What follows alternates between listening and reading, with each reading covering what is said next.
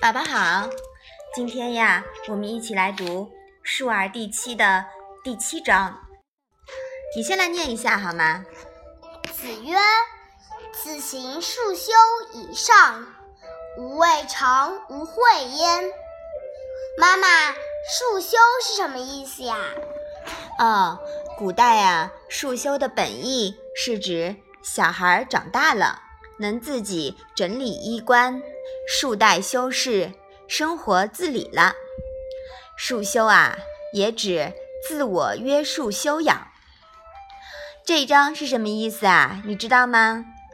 孔子说：“只要能生活自理、洁身自好且诚心向学的人，我从来没有不教的。”俗话说呀，“道不叩门”，一个人。若没有向文明教化靠拢的心意，你怎么教他都没用。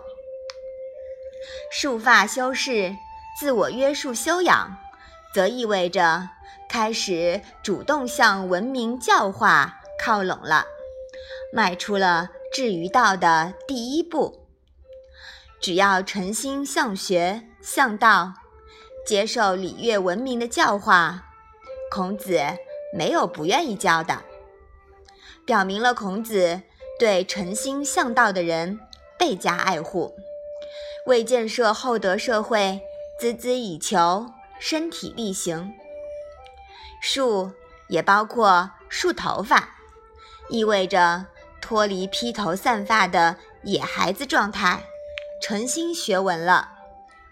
因为春秋时代仍然有不少原始人。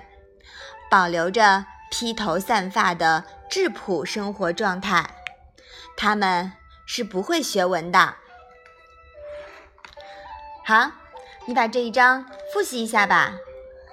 子曰：“子行数修以上，无未尝无讳焉。”孔子讲究述而不作，其实是顺势而为的思想。诚心向道的孺子才可教，而且实际传学中传道的时机也是顺势而为。请听下一章的节目。好啦，我们今天的《论语》小问问就到这里吧。谢谢妈妈。